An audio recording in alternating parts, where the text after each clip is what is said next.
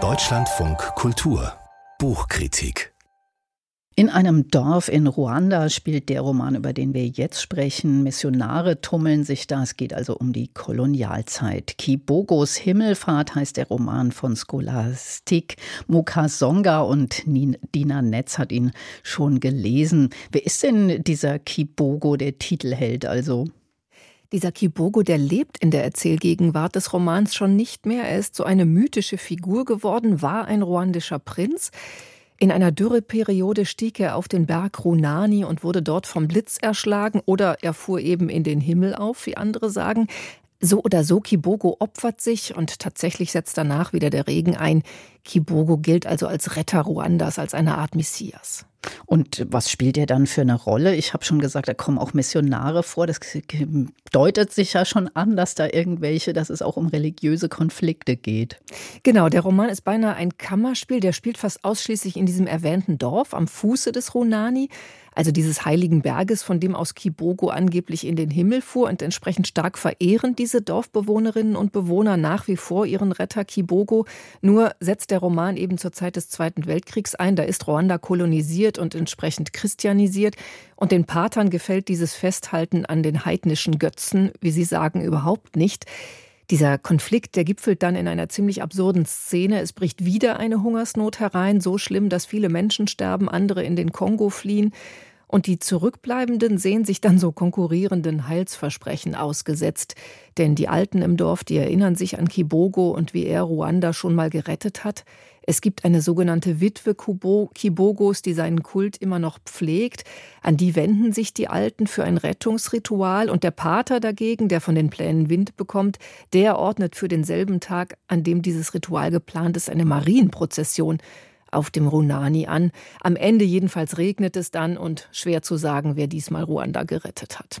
Jetzt hat ja diese Autorin Scholastik Mukasonga schon zwei äh, andere Romane, die auch auf Deutsch erschienen sind ähm, und die handeln vom Völkermord in Ruanda. Darum geht es aber diesmal offenbar gar nicht. Was würden Sie sagen, ist so das Generalthema dieses Romans? Ich würde sagen, es geht hier um eine Kultur, um die Geschichten der Ahnen, um Traditionen. Scholastik Mukasonga erzählt davon, dass die Kolonisten sich wirklich alle Mühe geben, diesen heidnischen Glauben auszurotten. Sie erzählt von immer neuen Versuchen der Weißen, die Deutungshoheit über diesen Runani, über den Berg an sich zu reißen. Da tritt zum Beispiel dann auch ein europäischer Professor auf, der im Gegensatz zum Pater ganz versessen auf die alten Geschichten ist.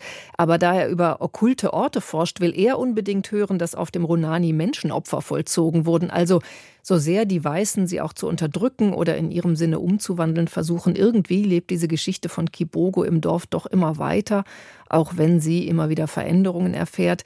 Dieser Berg wird so zum Symbol für das kolonisierte Ruanda, in dem die konkurrierenden Erzählungen verschiedener Kulturen aufeinanderprallen.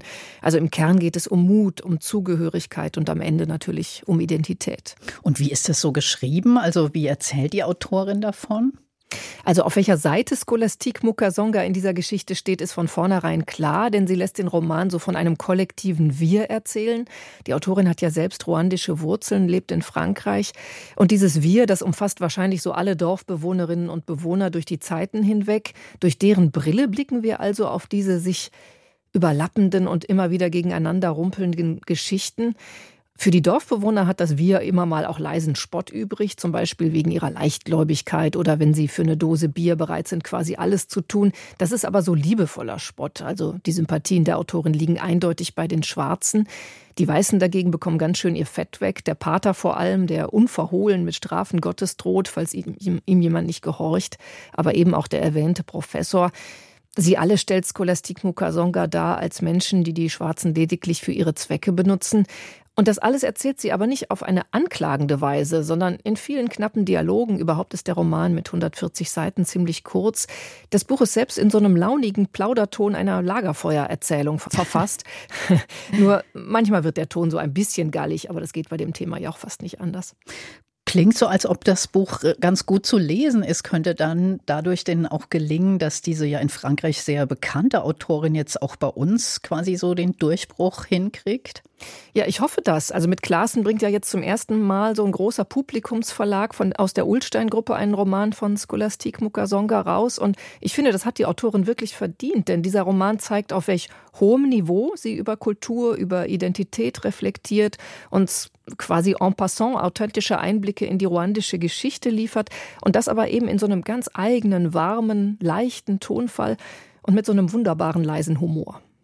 Dina Netz war das über den Roman Kibogos Himmelfahrt von Scholastique Mukasonga. Aus dem französischen Übersetzer das Buch Jan Schönherr ist beim Klasen Verlag erschienen und kostet 23 Euro.